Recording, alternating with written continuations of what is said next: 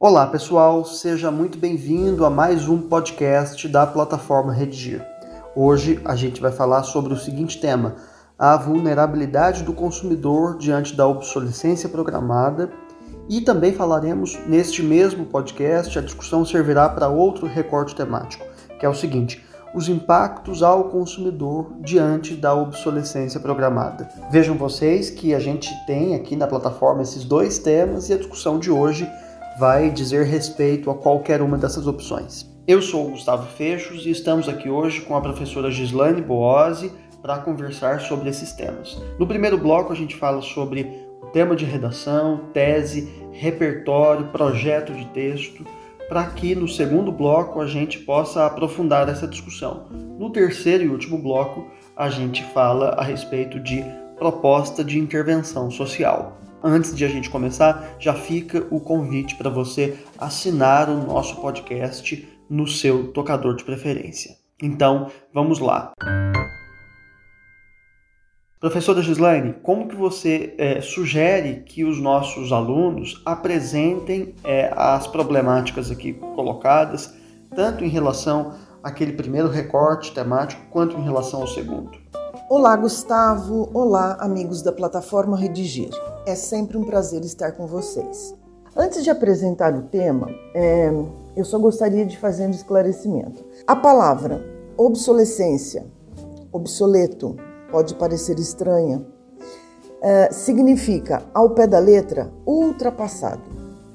Então, para aquilo que nos interessa agora, obsolescência programada uh, faz referência a algo que nasceu propositalmente para tornar-se ultrapassado em curto espaço de tempo, ou seja, é, para durar o tempo pré-determinado pelo fabricante, que programa, que projeta alguma coisa que é, vá se quebrar ou estragar com pouco tempo de uso, ok? Então, é, agora sim vou apresentar mais objetivamente o tema. A obsolescência programada, que, em tese, fere os dispositivos do Código de Defesa do Consumidor, acontece quando um produto ou um serviço é lançado no mercado e torna-se em pouco tempo inutilizável, o que vai obrigar o consumidor, que é a parte vulnerável da relação comercial, a comprar um novo produto ou a contratar novamente um serviço. E isso sem dúvida, causa prejuízos financeiros ao consumidor. Tá legal, professora. O tema, uma vez apresentado, agora a gente pode passar para os argumentos que podem ser mobilizados para o enfrentamento dessa discussão. Quais a gente poderia trazer aqui para a redação, professora? É possível trabalharmos com argumentos favoráveis e argumentos contrários à obsolescência programada. Olha só, é, se de um lado existem uh, os defensores dessa situação, ao fundamento de que a obsolescência seja condição para que a economia subsista, de outro lado, os opositores reclamam da produção desenfreada do e-lixo, até porque no Brasil não há uma cultura sólida uh, a respeito do descarte dos eletroeletrônicos. Uh, Gustavo, uh, veja bem, não faltam argumentos para essa discussão. Os alunos também podem explorar, por exemplo, o fato de o mercado de consumo estar alinhado às estratégias de marketing, eh, de publicidade, enfim, ou seja, ao fato de os apelos midiáticos eh, desaguarem no consumo desenfreado, o que leva muitas vezes o consumidor ao endividamento. Outro argumento possível é a falta de conhecimento do consumidor a respeito dos seus próprios direitos, como uh, o direito à transparência, o direito à informação a respeito da durabilidade de um produto. Mesmo porque a nossa própria Constituição assegura a proteção do consumidor como é, um direito fundamental. Então, Gustavo, por serem muitos argumentos, é preciso que o aluno, desde o projeto de texto, é, escolha, selecione esses argumentos é, em defesa do seu ponto de vista. Aliás, por falar em ponto de vista, a gente precisa também é, deixar claro o, o, ponto de vista, a tese a ser defendida na redação, né? Qual você nos indicaria, professora? Ok. É preciso o empenho da sociedade civil e do poder público a fim de se alcançar o equilíbrio entre consumo e obsolescência programada, tudo em defesa de um mundo sustentável. Ok, professora. Olha só, embora não seja obrigatório na introdução, é muito comum que os estudantes mobilizem é, no parágrafo introdutório um repertório sociocultural. Né? Para este tema, quais caminhos você acha que ficaria legal aí para o estudante é, percorrer? Revolução Industrial, o fenômeno da industrialização pode ser revisitado, Gustavo. Sem dúvida, a maquinaria foi a engrenagem que movimentou a economia do século XVIII. A produção em série, eh, o barateamento de produtos, o consumo, a obsolescência programada, o novo consumo. Hoje estamos às portas da quarta revolução, a revolução tecnológica. Professora, durante a nossa conversa aqui, antes de a gente começar a gravar propriamente, você me disse que entre os economistas norte-americanos já tem um jargão, né? Que é o seguinte: um produto que não se desgasta é uma tragédia para os negócios. Quer dizer, tem uma perspectiva muito clara aqui, né? A partir da sua opinião. É, eu acredito que esse seja um bom ponto de partida para a nossa conversa. Então, vamos lá. Aprofunda um pouquinho essa reflexão, por favor. Uh, antes de abordarmos os argumentos é, sobre os quais eu já falei, queria pontuar uma situação. Eu disse há instantes que a industrialização barateou produtos. Ok. Mas, ao mesmo tempo, é, existe hoje um certo fetiche pela mercadoria.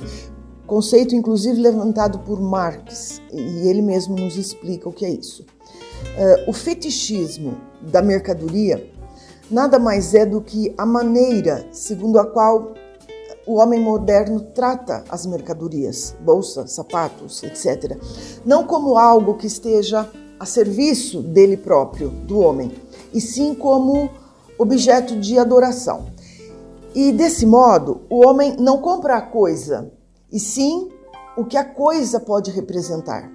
É só isso que eu gostaria de pontuar, porque eu posso cair aí na tentação é, de discutir o consumo a troco da ostentação, e isso é tema para um próximo podcast. Ok, então vamos recuperar os argumentos do seu projeto, né? Que é lá a ideia de um argumento favorável ao fenômeno da obsolescência programada em primeiro lugar, professora. É, a obsolescência programada, Gustavo, é condição sem a qual a economia entraria em colapso. E com razão.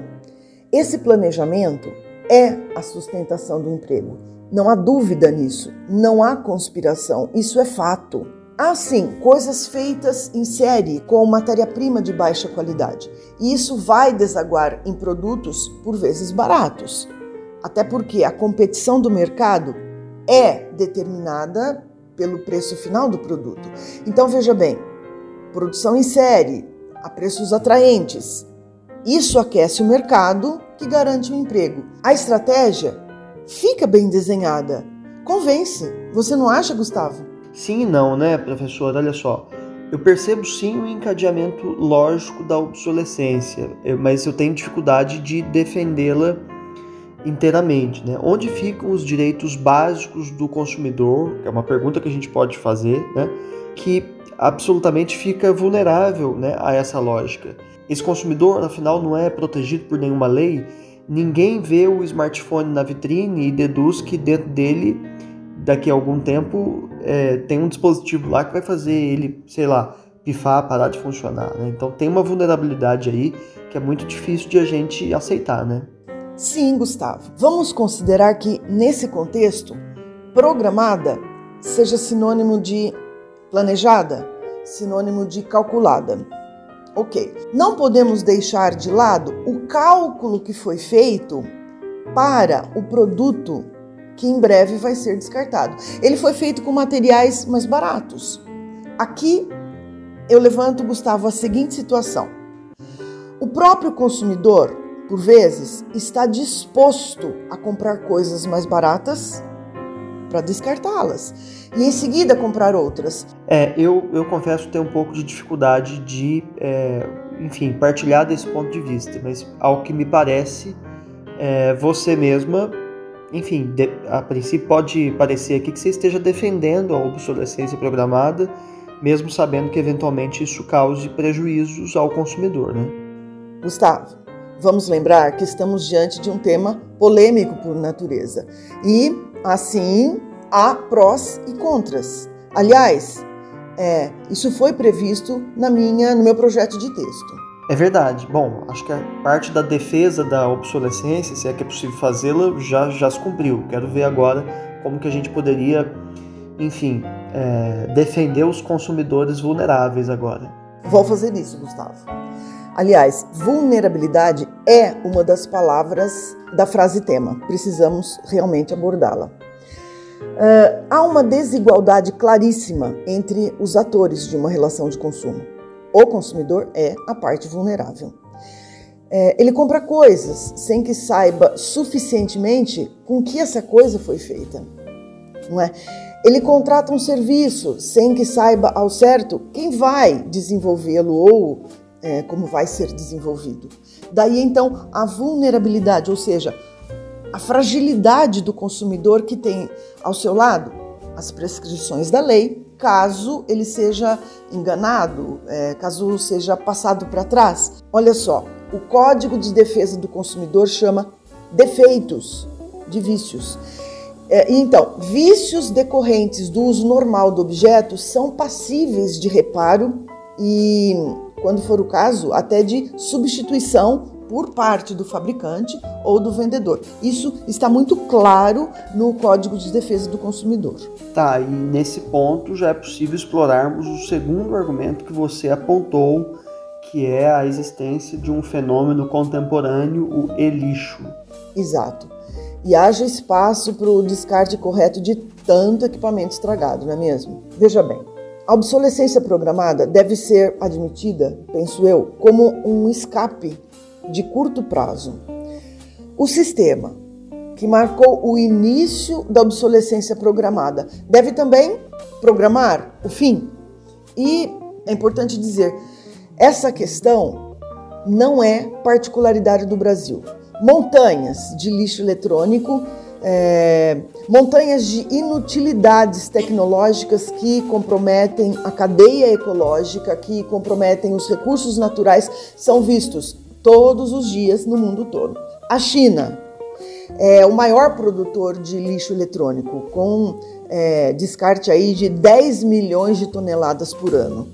Depois estão os Estados Unidos, com 7 milhões de toneladas. É, depois a Índia, com mais de 3 milhões de toneladas de descarte. É, esses três países foram responsáveis por 40% do lixo eletrônico produzido no mundo todo em 2020. E essas informações acabei de, de recolhê-las é, do portal ONU News. E você, professora, é, tem participação nessa montanha de lixo aí também?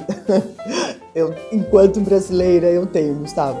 O Brasil descartou em 2019 mais de 2 milhões de toneladas de resíduos eletrônicos. É claro, Gustavo, que um montinho disso tudo é, é, foi reciclado. Aqui no Brasil, por exemplo, 3% dessa montanha de lixo foram reciclados. A verdade é que a obsolescência não pode ser uma estratégia duradoura. O mundo, aí eu falo de fauna, flora, de, de gente, o mundo precisa sobreviver e para isso a sustentabilidade deve ser prioridade. Muito bem, professora, passemos então ao terceiro e último bloco, no qual a gente fala sobre proposta de intervenção social. Vale lembrar que para o Enem é indispensável a apresentação de cinco elementos válidos, né? São agente, ação, modo meio, o efeito e o detalhamento de pelo menos um desses elementos anteriores. Então, vamos lá. Para o enfrentamento desse tema, quais seriam suas sugestões, professora? Ok, vamos lá então. Agentes. Poder público. E aqui, perceba, há várias pastas implicadas: o Ministério do Meio Ambiente, o Ministério de Tecnologia e Inovações, o MEC. E é preciso dizer, Gustavo, é, se o aluno citar mais de um agente, em tese, cabe a ele determinar a ação de cada um deles, ou é, deixar bastante é, é clara a parceria entre eles que justifique uma única ação. Por isso, aponto aqui que vários ministérios podem ser mobilizados. O aluno deve selecionar aquele sobre o qual ele tenha mais segurança é, para explorar. Ação: campanhas de conscientização a respeito não só dos direitos dos consumidores em caso de desgaste antecipado de itens de consumo, mas também da necessidade de serem evitadas é, compras precipitadas de produtos ou contratação de serviços. Aqui, quem sabe, é, se possa falar na eficiência da economia partilhada, para a questão do acúmulo de lixo, é, para a responsabilização do fabricante pelo descarte dos eletrônicos, enfim. É, modo meio: é, as campanhas devem ser feitas por meio da veiculação de propagandas nas mídias sociais, nas escolas e em tantos outros espaços públicos, com a participação de toda a comunidade. Afinal, é assunto de interesse de todos os atores sociais. Outra possibilidade: legislação mais rigorosa no que seja pertinente à durabilidade dos produtos. E finalidade: não apenas socorrer os consumidores, mas também garantir políticas afirmativas em defesa do ambiente sustentável. Muito bem, professora. Agradeço muitíssimo a sua participação mais uma vez aqui com a gente. Ok, Gustavo. Até uma próxima, se Deus quiser. Antes de me despedir, fica o convite renovado para que você assine o nosso podcast aí no seu tocador de preferência. E ao fazer esta redação, quando ela chegar aí corrigida na plataforma, não deixe também de conferir os nossos percursos de aprendizagem, nos quais há tópicos de gramática, listas de exercício e videoaulas sobre cada questão apontada ali pelo corretor. No site também a gente tem redações modelo nas quais você pode se inspirar para escrever aí o seu texto. Então é isso, obrigado e até a próxima.